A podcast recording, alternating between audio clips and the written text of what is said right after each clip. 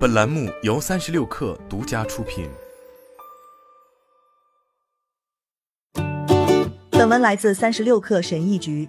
你可能遇到过以下这种情况：你想开启一个项目，并且开始着手收集信息、资料等等，但是你并没有开始做这个项目，而是花费许多时间精力来存放这些收集的信息。你可能把它们存到某个笔记 APP 中，写在纸上、笔记本里。电脑里这些信息有一些存放在 Downloads 里，另一些在 Notion 里，还有一些在 OneNote 里。如此一来，每当你想要寻找信息时，就需要花更多的时间，耗费更多的精力，把每个角落从头到尾看一遍。在来回切换 APP 的过程中，你感到沮丧。我也有过同样的经历，因此我开始思考要如何才能解决上述问题。对数字文件正确归档，可以有效减少后期寻找这些材料、联系上下文、理解这些材料时所需要的时间。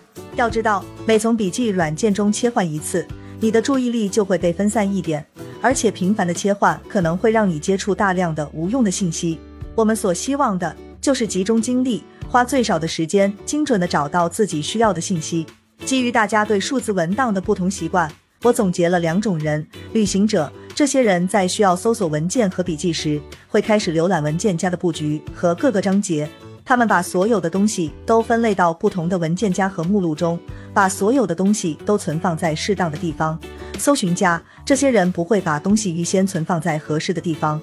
当他们想要寻找东西时，就会直接使用搜索功能。不过，对大多数人而言，可能既有归类的习惯，也有搜索的习惯。这两种习惯难分好坏，各有利弊。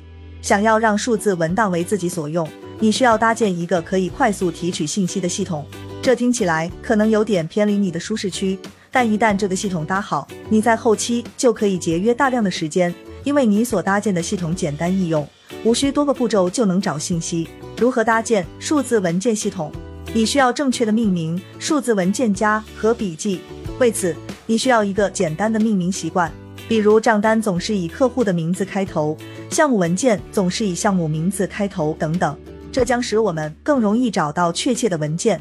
学会使用搜索工具，在这里可以使用电脑或手机系统自带的搜索功能，也可以使用第三方功能，避免把所有资料都堆进下载文件夹中，因为这个文件夹里的所有东西都按照下载时间排序，且没有备份，因此是一个非常糟糕的储存选项。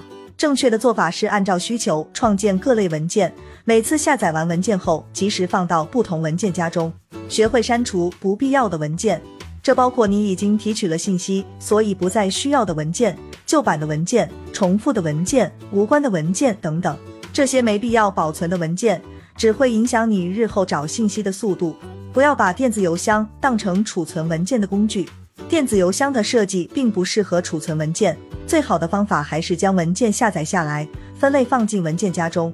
不要在一个文件夹里分太多层，多次点击会使人丧失继续查找的耐心。保持电脑桌面干净整洁，尽量只保留两到三个文件夹。如果你想要快速访问，请考虑快捷方式。在给文件夹命名时，需要尽可能直观。你需要考虑未来的你在寻找这些信息时能快速找到。在命名时，可以遵循以下建议：对每个文件都使用独特的命名方法，在每个文件名中加入具体的关键词和日期。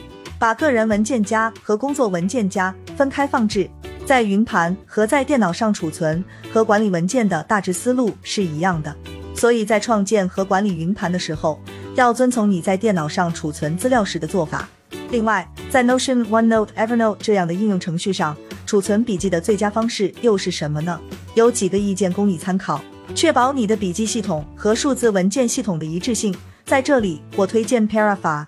在笔记应用程序功能大致相当的情况下，只选择一个程序。在这里我不会讨论哪款程序更好，你只需要选择最适合自己的那一款即可。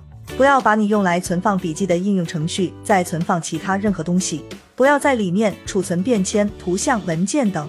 Parafa 是一个组织和管理数字信息的通用方法。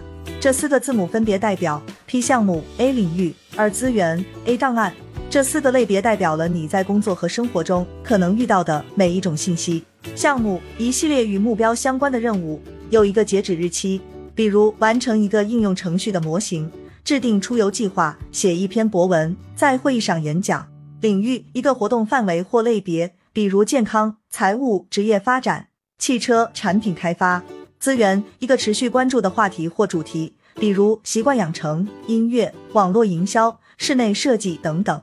档案储存的信息，在这里我强烈建议无纸化储存，比如把纸质账单、发票扫描成电子文档，这样方便查找，也可以将其储存在线上。